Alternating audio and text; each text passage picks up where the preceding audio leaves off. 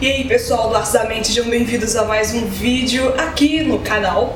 Hoje eu decidi tirar uma dúvida que eu achei bastante pertinente e que geralmente aparece aqui no consultório ou nos atendimentos online, onde pessoas não sabem se elas podem indicar o terapeuta delas para os amigos, para as outras pessoas que estão ao redor. E aí, será que o seu psicólogo, a sua psicóloga, pode ser terapeuta de uma outra pessoa próxima a você? Alguém que te conhece? Seu amigo, por exemplo? Você pensa em indicar o seu terapeuta para alguém próximo de você, mas fica com receio por não saber? Hoje eu comento um pouco mais sobre essa dúvida que é pertinente e que eu acho que é importante você saber sobre isso. Meu nome é Ana Paula Brum, eu sou psicóloga e esse é o Ars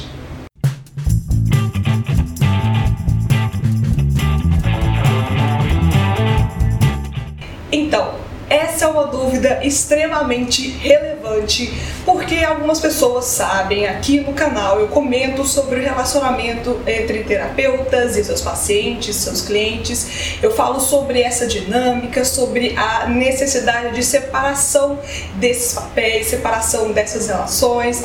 E algumas vezes as pessoas me perguntam se é possível um terapeuta ou mesmo psicólogo atender duas pessoas que se conhecem.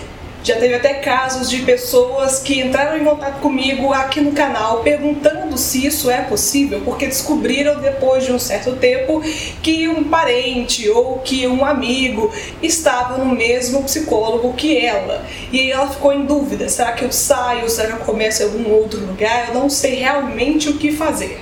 Essa é uma questão importante porque geralmente as pessoas ficam em dúvida se o profissional de psicologia vai contar alguma coisa que ela comentou no atendimento daquela pessoa que ela conhece. Ela fica meio em dúvida sobre essas questões de perder esse sigilo, de perder essa qualidade de preservação das suas informações. E é claro, eu preciso já imediatamente esclarecer essa dúvida de que isso não é possível porque a gente, nós psicólogos, temos um código de ética que ele é muito focado nessas questões de preservação da identidade, essas questões do sigilo da identidade do paciente, sigilo das informações. Então, não, o psicólogo não tem autorização para comentar sobre o caso de algum outro paciente na sessão de uma outra pessoa que não tem absolutamente nada com aquela sessão.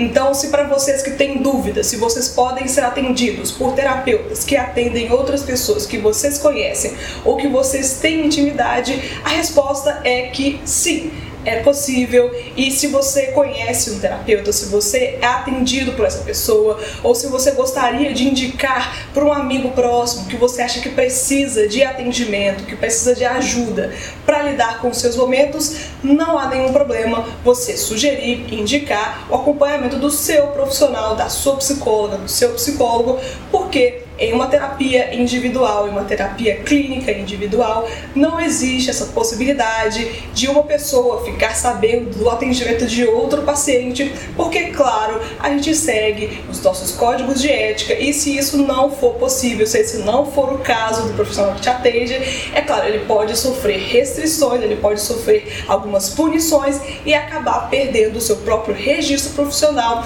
acabar perdendo o seu próprio diploma e isso é claro que nenhum profissional vai querer. Então a gente segue por uma questão até mesmo de colaborar com a própria segurança de informações dos pacientes. Isso para mim pelo menos é muito importante. Eu não compartilho com ninguém, não somente pela questão ética da profissão, mas também para que o próprio paciente consiga entender a segurança e se sentir bastante confortável em compartilhar comigo aqueles conteúdos que, claro, são sigilosos e são bastante específicos para ele. Então você pode indicar sem nenhum problema, porque a não ser que você se sinta desconfortável com isso, o profissional ele poderá atender. E se, se essa relação de vocês dois foi o maior conflito que levou com que vocês buscassem terapia, e se o profissional se sentir desconfortável com isso, é claro, ele fará o encaminhamento, porque isso é necessário e porque isso também faz parte da nossa postura profissional. Você gostou desse vídeo? Fez sentido para você? Você quer saber um pouco mais sobre você, suas relações e sua saúde mental? Se inscreve aqui no canal, compartilhe vastamente com outras pessoas, porque eu acho que é importante a gente ter esses pontos de reflexão e ter esse tempo para parar para refletir sobre nós mesmos e as nossas questões individuais e sociais. Se você não curtiu esse vídeo ainda, curta agora, porque eu conto com vocês para saber se vocês gostaram. E é claro, a curtida ajuda a impulsionar mais os nossos vídeos, a fazer com que nossos vídeos cheguem às outras pessoas. E é claro, muito obrigada pela gentileza da sua presença até o final e até o próximo vídeo aqui no Astamente. Até mais, pessoal. Tchau.